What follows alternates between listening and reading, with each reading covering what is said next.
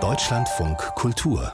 Fazit Seit 2014 klagte Georg Friedrich von Preußen, der sich selber gern etwas schnörkelloser als Chef des Hauses Hohenzollern vorstellt, in Potsdam auf Entschädigung für enteignete Kunstwerke, Mitspracherecht bei Ausstellungsprojekten und Wohnrecht in Museumsschlössern.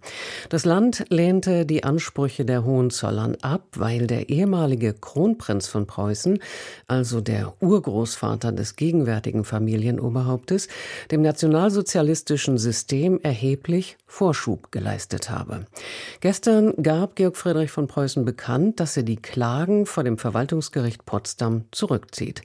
Von der für heute anberaumten Pressekonferenz in Berlin versprach man sich Aufschluss über den Sinneswandel. Wladimir Balzer hat die Konferenz besucht. Ein bemerkenswerter Auflauf von vor allem älteren Herren war da heute mitten in der Hauptstadt zu erleben.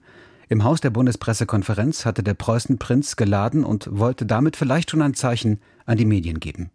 Der Streit ist vorbei. Auch wenn er das nicht wörtlich über die Presse sagte, so verwies er doch zumindest auf die Wissenschaft, die er ebenso wie uns Journalisten immer wieder mit juristischen Angriffen überziehen ließ, wenn er mit bestimmten Aussagen über die Rolle seiner Familie in der Nazizeit nicht einverstanden war. Heute stellte sich der theoretische Preußen-Thronfolger Prinz Georg Friedrich also für die Öffentlichkeit, die er bisher immer mied, und sagte einen entscheidenden Satz. Ich stehe auch weiterhin zu meiner Zusage, die kritische Aufarbeitung unserer Familiengeschichte durch Wissenschaftlerinnen und Wissenschaftler im Rahmen unserer Möglichkeiten bestmöglich zu unterstützen. Das darf man so verstehen, dass sein Haus auf juristische Schritte in Zukunft verzichtet. Ganz im Gegenteil sogar scheinbar die Seiten wechselt und nun sogar eine digitale Quellensammlung unterstützt, die bereits aus 1500 Primärquellen besteht und über die sehr widersprüchliche Biografie des Kaisersohns Kronprinz Wilhelm Auskunft erteilen soll. Erstellt vom Historiker Lothar Machtan, der hier einen entscheidenden Begriff verwendet. Vorschub leisten. Wenn es nämlich zuträfe, dass der Kaisersohn, der als Anhänger der NSDAP galt, die Nazis erheblichen Vorschub geleistet hätte, dann hätten Entschädigungsforderungen der Hohenzollern gegen Bund und Länder sowieso keine Chance gehabt. Der ehemalige Kronprinz war politisch unfähig, dem Nationalsozialismus erheblichen Vorschub zu leisten, obwohl er das punktuell sogar gewollt hat. Der Historiker Lothar Machtan, der vom Preußenhaus auf das Podium gebeten wurde, zeichnet ein Bild eines politisch überforderten Sprösslings. Bis zum 30. Januar 1933 schwankte der Kronprinz zwischen einer Militärdiktatur unter seinem Freund Schleicher und einer faschistischen Diktatur unter Hitler.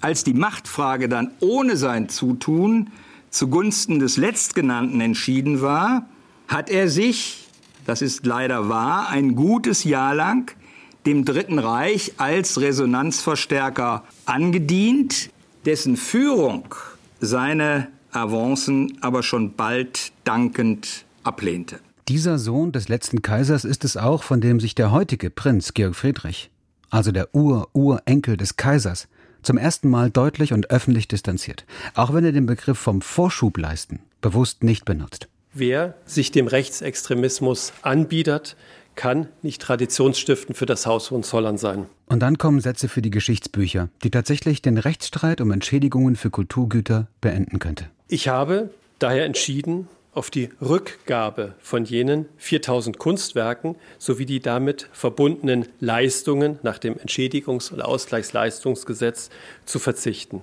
Damit möchte ich den Weg freimachen für eine unbelastete Debatte in der Geschichtswissenschaft zur Rolle meiner Familie im 20. Jahrhundert nach dem Ende der Monarchie. Was nach diesem Auftritt bleibt, sind Fragen. Unterlässt das Haus Hohenzollern tatsächlich alle rechtlichen Schritte gegen Staat und Öffentlichkeit? Was ist mit den übrigen etwa 6000 von den insgesamt 10.000 Kulturgütern, die juristisch nicht strittig sind? Wo werden die an welcher Stelle zugänglich sein? Gibt es da möglicherweise Ansprüche im Zusammenhang mit unrechtmäßig erhaltenen Objekten? Und warum brauchte das Haus Hohenzollern so lange, um mit der rechtsstaatlichen und demokratischen Öffentlichkeit Frieden zu schließen? Vielleicht wird dies nicht der letzte öffentliche Termin in diesem Falle bleiben. Wladimir Balzer nach der Pressekonferenz, zu der Georg Friedrich von Preußen heute in Berlin eingeladen hatte.